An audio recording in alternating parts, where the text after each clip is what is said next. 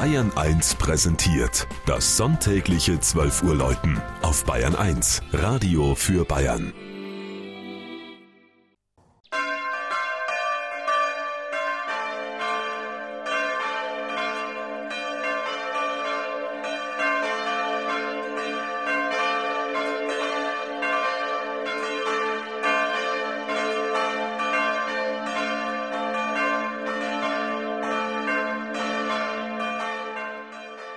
Schambach in Oberbayern.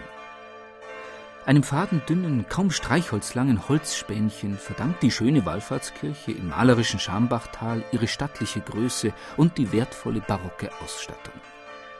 Ein Kreuzritter aus der Gegend soll im 13. Jahrhundert in Jerusalem gewesen sein und bei einem Kuss des Kreuzes Christi den Splitter abgenagt haben.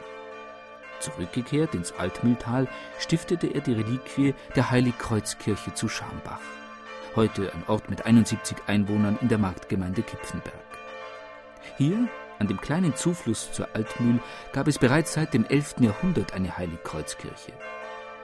Die im 17. Jahrhundert einsetzende Wallfahrt war der Legende nach einer Magd zu verdanken, die beim Melkgeschirrwaschen in der Lohmühlenquelle ein Kreuz fand. Es konnte aus dem Schlamm aber erst nach einer vom Eichstätter Bischof angeordneten Prozession geborgen werden. Heute ziert dieses knapp 20 cm große romanische Messingkreuz die Rückseite der großen Kostbarkeit des Schambacher Gotteshauses, das in der Barockzeit angefertigte Reliquiar mit dem in Kristall gefassten Kreuzessplitter.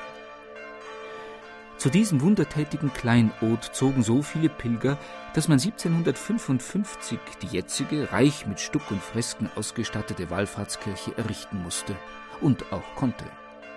Allein hätten die wenigen Schambacher Bauern und Müller die Mittel dafür nie und nimmer aufbringen können. Das wertvolle Langhausdeckengemälde von Michael Bader zeigt die Kaiserin Helena auf der Suche nach dem Kreuz in Jerusalem. Das Altarblatt die allegorische Verehrung des Kreuzes durch die damals bekannten vier Erdteile. Aus dem gedrungenen Turm der Schambacher Wallfahrts- und Pfarrkirche können drei Glocken aus den Jahren 1877 und 1958 zum heutigen 250-jährigen Weihejubiläum läuten.